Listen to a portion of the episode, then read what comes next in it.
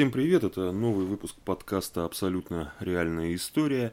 И сегодня у нас дело, которое начиналось как драма, потом продолжилось как несчастный случай, ну а завершилось в итоге трагедией для всех его участников. Это 1866 год, это Санкт-Петербург, столица Российской империи, э, самая окраина города, район Обухова. Там э, завод э, один функционировал, и у этого завода был дом для так называемого инженерного состава, короче говоря, высококвалифицированные сотрудники этого завода там э, проживали. Э, под самой крышей этого дома находилась э, квартира дворника, фамилия дворника была Феоктистов. И вот 22 февраля 1866 года в квартиру к этому дворнику Феоктистову забегает молодой человек, который жил двумя этажами ниже, по имени Евгений Лейхфельд. Ну, он немец был по этнический немец, а так вообще, конечно, гражданин Российской империи полностью. Э, родной был для него э, русский язык. Вообще в этом деле русских фамилий будет не очень много. Э, забегает этот Евгений Лейхфельд, держась за левый бок, держась за кровоточащую рану. Дворнику перепуганному он объясняет, что это саморанение, что он занимался там, значит, со своим револьвером, чистил его, и вот случайно этот револьвер выстрелил, и, собственно, чего он прибежал-то к этому самому дворнику Феоктистову, он просит его позвать врача, пока суть до дела. Следом за этим Евгением Лейхфельдом забегает э, девушка по э, имени Александра, как э, по, по, по имени Александра знал ее дворник Феоктистов, она его, ну, сожительница, как у нас сейчас говорят, в общем, молодые люди вместе вот в одной квартире жили. Забегает эта самая Александра, точно так же просит дворника побежать найти врача, но перед этим просит дать ей какой-нибудь там перевязочный материал, тряпку какую-нибудь, укладывает очень бережно этого Евгения Лейхфельда на кровать и начинает всячески там над ним колдовать и э, пытаться ему, значит, помощь какую-то оказать. Э, дворник феоктистов э, отправляется на улицу, находит врача и приводит доктора по фамилии Герман. Доктор Герман, осматривая рану, сразу же заявляет, что в домашних условиях подобное лечить, это смерти подобно, и надо срочно отправляться в больницу. Евгений Лейхфельд на данный момент, он не то что в сознании, он в состоянии даже передвигаться самостоятельно, ну, понятное дело, с э, посторонней помощью. Вот с помощью, опять же, дворника, с помощью этого доктора Германа спускаются они на улицу, по дороге заходят э, в его собственную квартиру, потому что февраль как-никак на дворе, там верхнюю одежду свою берет, и доставляют его в Обуховскую больницу, где доктор Герман сдает передает его с рук на руки своему коллеге, дежурному врачу Гейкингу. Дежурный врач Гейкинг, видя характер раны, естественно, ну а как по-другому, требует там от э, помощников своих, чтобы позвали полицию в больницу, сам начинает, э, в общем, осматривать эту рану. Там, на первый взгляд, серьезного ничего нет, потому что ни ребра, ни легкая не задета, но повреждена плевральная полость. И, соответственно, у пострадавшего у него дыхание затруднено и довольно-таки обильная кровопотеря, и кровотечение продолжается. И вот Гейкинг, когда познакомился с характером раны, произносит фразу, фразу, которая свое значение иметь будет. Он сообщает э, Лейхфельду, что все, реш... все решат ближайшие два часа. То есть э, на полном серьезе он ему это говорит. Сейчас либо организм справится, и тогда все нормально, и э, есть хороший шанс на выздоровление, либо же все, либо это последние два часа в твоей жизни. А после этого является в больницу становой пристав Станевич. Ему Гейкинг сообщает, что состояние больного, ну, мягко говоря, не самое хорошее, поэтому просит его Э, вот эту вот полицейскую работу выполнить как можно быстрее. Станевич э, задает Лейфельду ровно три вопроса. Когда э, случилось это пренеприятнейшее событие, при каких обстоятельствах это произошло и, собственно, где оружие, из которого был сделан выстрел. Лейхфельд также не особо разглагольствуя на эти вопросы отвечает, что выстрел был произведен сегодня в районе 9 часов утра. Оружие, револьвер Смит и Вессон в данный момент находится у него дома, собственно, в квартире, где это все и произошло. А вот обстоятельства, вот здесь вот уже удивительно. Лейфельд говорит, что стреляла вот эта самая Александра. Тут друг на друга начинают смотреть э, вот эти вот врачи Герман и Гейкинг, потому что и тому у себя, ну вот на квартире у Феоктистова, и Гейкингу в больнице Лехфельд говорил совершенно другое. Он говорил, что это он сам чистил пистолет и э, случайно тот выстрелил. А здесь он э, говорит, что пистолет в руках держала вот эта вот его девушка. Короче говоря, очень сильно они удивляются. Станевич э, оборачивается ко всем присутствующим, а помимо вот этих уже названных врачей, помимо самого Станевича и пострадавшего, там присутствует больничный служитель Николаев, сестра милосердия Мамушкина и, собственно, вот это вот самая Александра, которая следом э, за ним, естественно, вместе с ним даже в эту больницу пришла. Станевич уточняет у них, все ли все расслышали, все кивают головами, после чего Станевич это все записывает и дает каждому подписать. Если так вот э, разобраться, многие исследователи, они, в общем-то, склоняются к тому, что как раз вот эта фраза про два часа, сыграла здесь свою роль. Э, то есть Лейхфельд изначально, не считая, что рана его смертельная, что что-то страшное с ним произойдет, вот так вот благородно эту барышню пытался выгородить. А после разговора с врачом, собственно, осознав, что он в данный момент находится просто на краю пропасти, решил, хватит э, в благородство играть, надо правду говорить. Далее по требованию врача больного оставляют в покое, э, выходят все в коридор, где, собственно, Станевич э, задает вполне логичные вопросы этой самой Александре, то есть так ли все было, как нам сейчас, как все слышали, и что вообще к чему. Девушка Александра представляется ему, говорит, что она сабянская княжна Амарбек, ни много ни мало, мусульманка. Говорит, да, все так и было, действительно, она утром, она, она, не Лейхфельд, а она чистила револьвер, и вот э, нечаянно этот револьвер бабахнул. Станевич кивает и говорит ей не покидать Петербург, но пока все не прояснится. Более того, он даже не изымает этот револьвер, он не отправляется э, к ней домой за этим револьвером. И говорит, оружие тоже беречь, никуда его не девать. Несколько дней все вроде как идет нормально, все вроде как идет хорошо. Там состояние этого Лейхфельда постепенно улучшается, там приходит в норму пульс, уже там нет э, температуры. Э, он разговаривает, он в сознании, все с ним нормально, его навещают друзья Грешнер и Розенберг. Розенберг позднее будет э, тоже как свидетель проходить, потому что с ними он разговаривает, им он что-то рассказывает.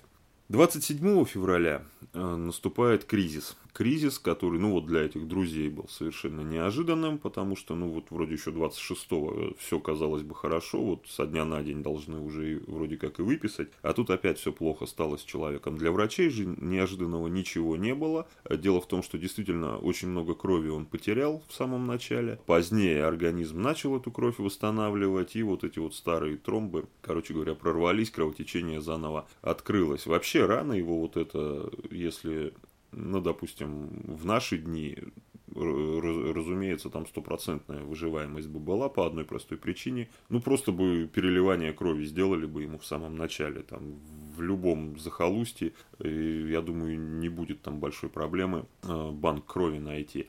И, ну или просто там найти э, где-нибудь там среди соседей, друзей и родственников э, людей со схожей группой крови и решить эту проблему что уж говорить там про столицу. Но в 1866 году вообще понятия никто не имел о том, что группы бывают разные группы крови, и что можно вот таким вот простым переливанием жизнь спасать. Поэтому для того времени, конечно, рана была крайне серьезная. 28 февраля тоже происходят э, э, интересные события знаковые события, потому что вот эта самая княжна Амарбек, которая в самом начале представлялась, она почему объяснила Станевичу, почему ее все называют Александра, она сказала, что это для русского уха более привычное имя, поэтому она вот, э, когда с русскими людьми общается, она представляется Александрой, а вообще вот она, да, такая вот благородная княжна Амарбек. 28 февраля она явилась в больницу, хотела пройти в палату, встретила категорический отказ просто от дежурного врача. Причем дежурный врач сослался ни много ни мало на волю самого Евгения Лейхфельда. Он попросил, чтобы вот эта женщина больше в палате не появлялась. Дошло дело до скандала, достаточно некрасивая сцена в стенах больницы разыгралась, и, собственно, пристав Станевич при этой сцене присутствовал, он ее и присек, и предложил вот этой самой княжне Амарбек э, пройти в полицейскую часть. Э, там ее попросили предъявить документы, и она сказала, что паспорта у нее нет. И тут уже полицейские чины развели руками, и княжна Марбека отправилась э, в камеру в полицейском участке просто до выяснения личности, как нарушительницу паспортного режима. Ее туда отправили. Пока никто ни в чем ее не обвинял. Более того, Евгений Лейхфельд еще был жив хоть и не совсем здоров. А вот 4 марта э, в 11 часов вечера Евгений Лейхфельд умирает. И вот, как я говорил в самом начале, дело, которое начиналось как драма, переходит в несчастный случай. И, разумеется, по факту смерти человека от огнестрельного ранения полиция возбуждает уголовное дело. Более того, человек, который стрелял, полицейской части уже находится. Главный вопрос, а был ли умысел у нее? Очень важный вопрос. Вот она специально в него выстрелила?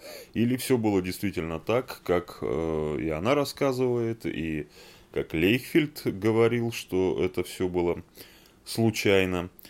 Э, на первом допросе вот эта вот Александра Собянская княжна Амарбек говорит, что пыталась она взвести курок.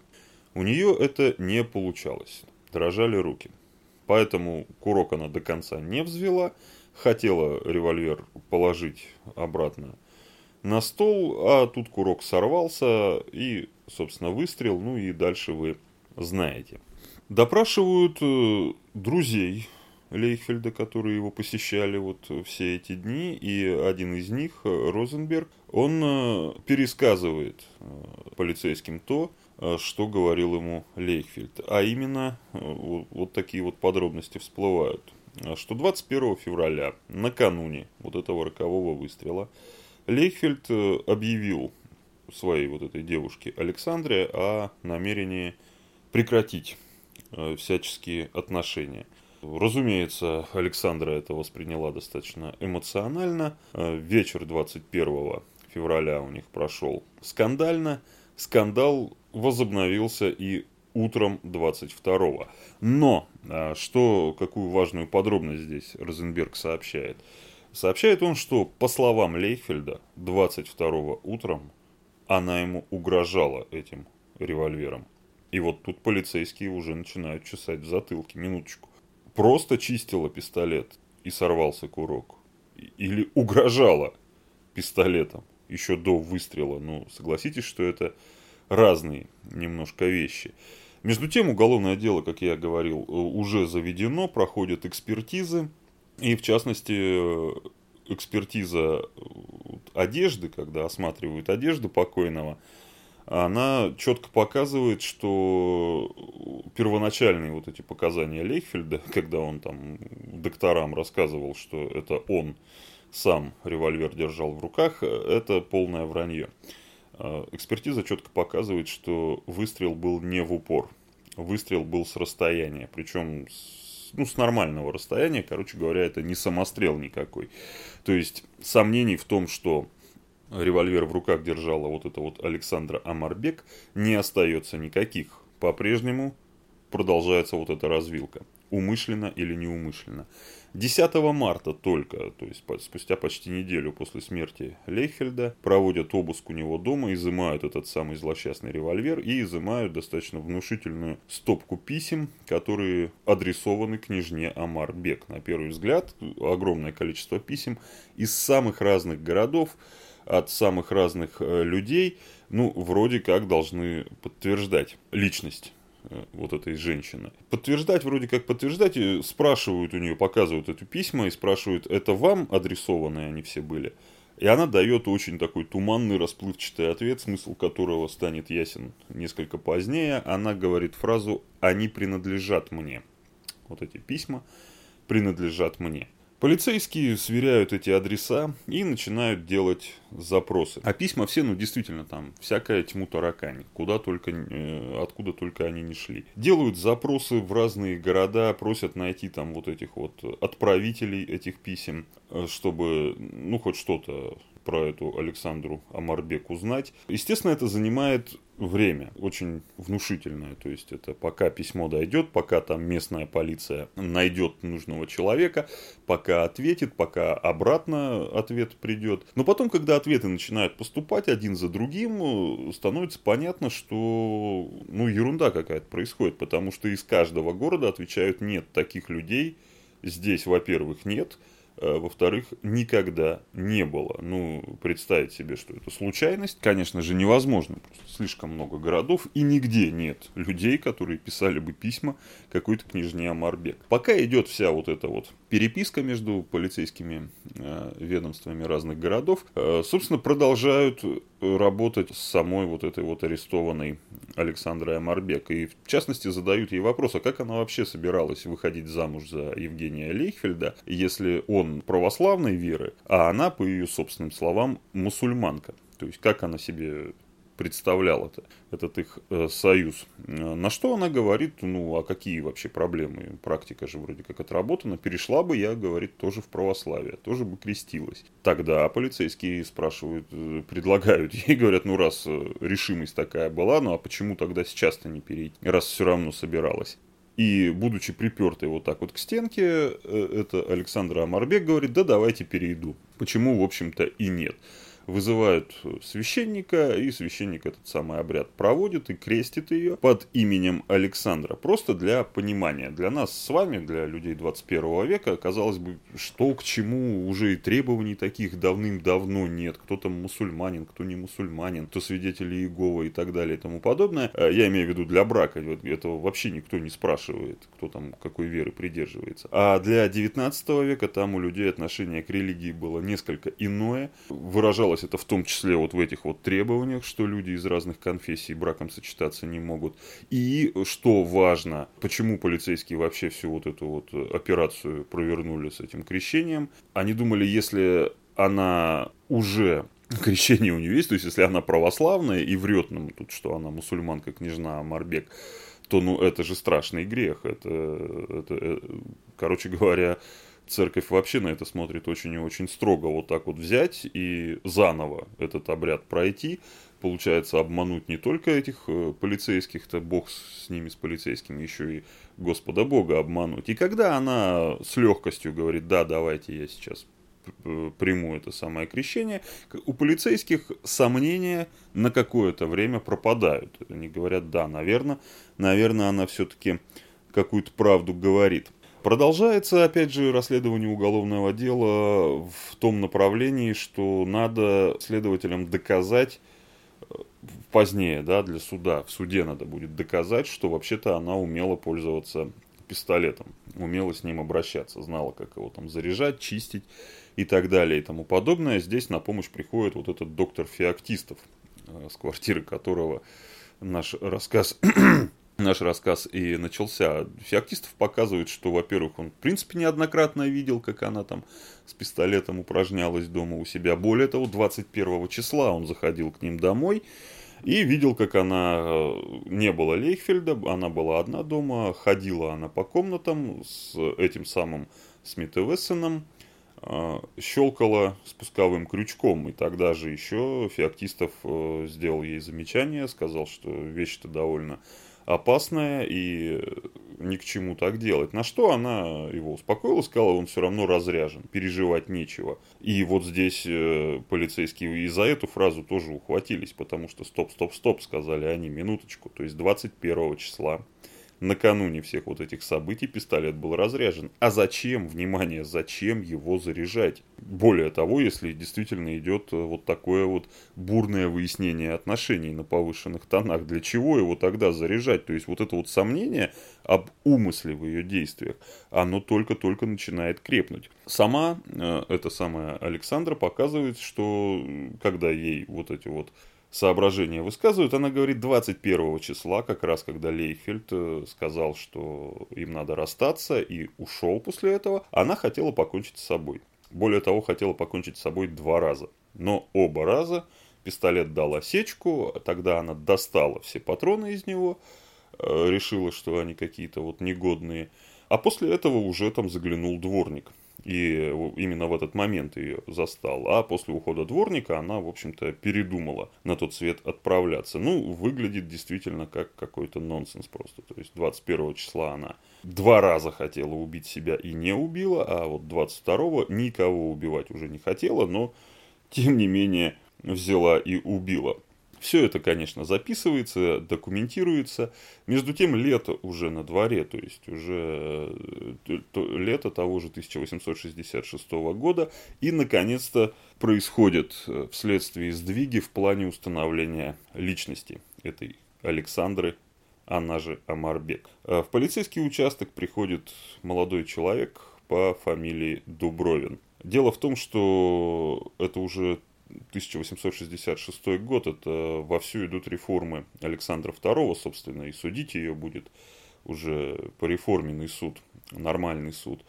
Э, реформы, они касались абсолютно всего, в том числе прессы, и пресса, э, получившая очень большую свободу, ну, по сравнению с временами Николая I, в общем, пишет очень много из того, что хочет, из того, что раньше писать было нельзя. Пресса в том числе очень подробно освещает ход вот этого дела. И Дубровин о случившемся узнает из газет, после чего принимает решение отправиться в полицию и рассказать все, что он знает. В чем там дело? Вот это вот Александра Амарбек, они с Дубровиным собирались пожениться.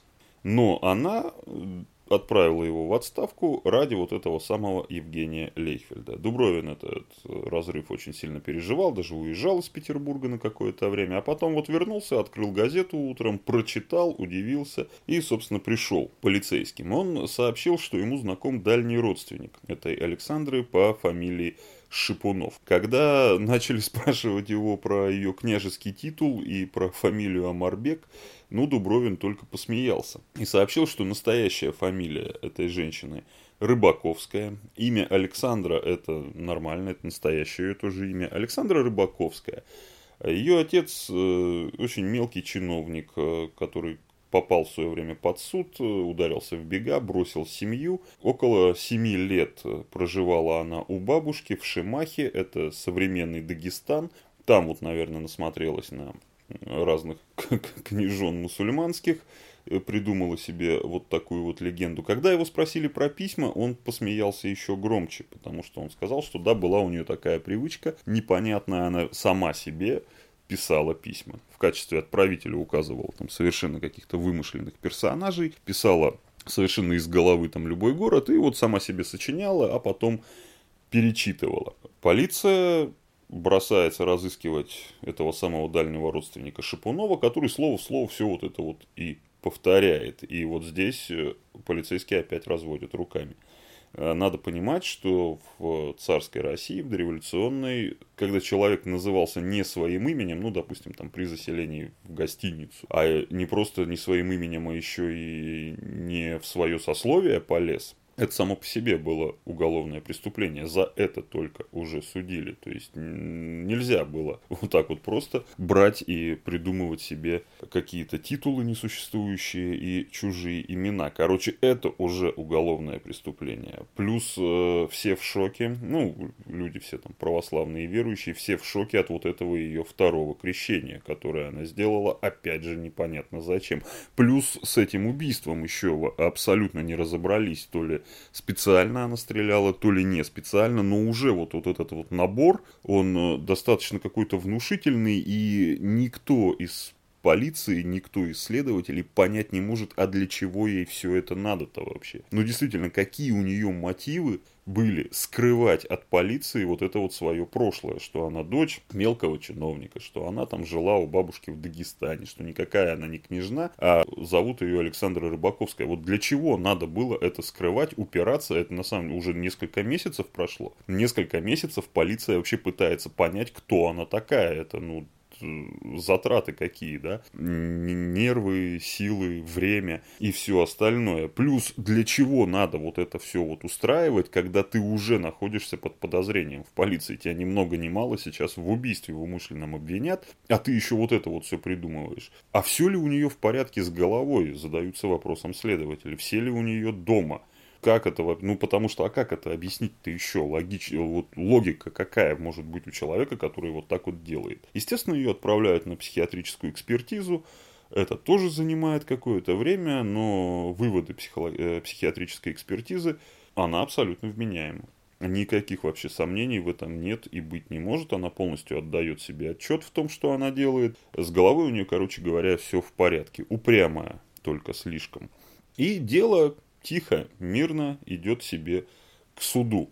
Газеты продолжают это все самым подробнейшим образом освещать. Понятное дело, адвокатов, желающих встать на ее защиту, огромное количество. По одной простой причине. Все понимают, что процесс будет громким, за процессом будут очень пристально следить э, и праздная публика, и газетчики, и так далее. Ну, короче говоря, какой-то, особенно вот э, никому неизвестных адвокатов, которые там только начинают, шанс сделать себе имя. Поэтому Александра вот эта вот Рыбаковская, у нее просто вот выбор огромный. Она сидит, выбирает, кого, кого из этих адвокатов предпочесть. И, естественно, предпочитает адвоката хорошего. А защищать ее будет Константин Арсеньев, уже достаточно авторитетный питерский адвокат, э, несмотря на то, что достаточно молодой на тот момент, ему 30 лет всего, но уже такую репутацию успел себе заработать э, приличную. Пока до суда дело еще не дошло, на протяжении 1867 уже года Рыбаковская дважды попадает в тюремную больницу, ну, по разным причинам, проблемы у нее там какие-то были, и там умудряется закрутить новый роман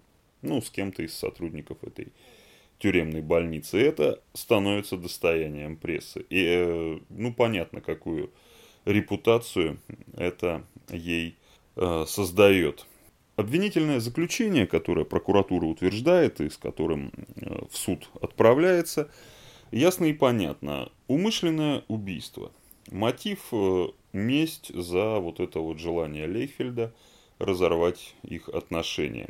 Все улики, которыми обвинение располагает, они косвенные. Никаких прямых доказательств у обвинения нет. И косвенные, но в то же время логичные. Ну, вот смотрите, оружейный специалист признал, что да, возможно, возможен срыв недовзведенного курка. Если его до конца не взвести, оставить вот в таком вот половинчатом положении, да, он может сорваться и может произойти непроизвольный выстрел.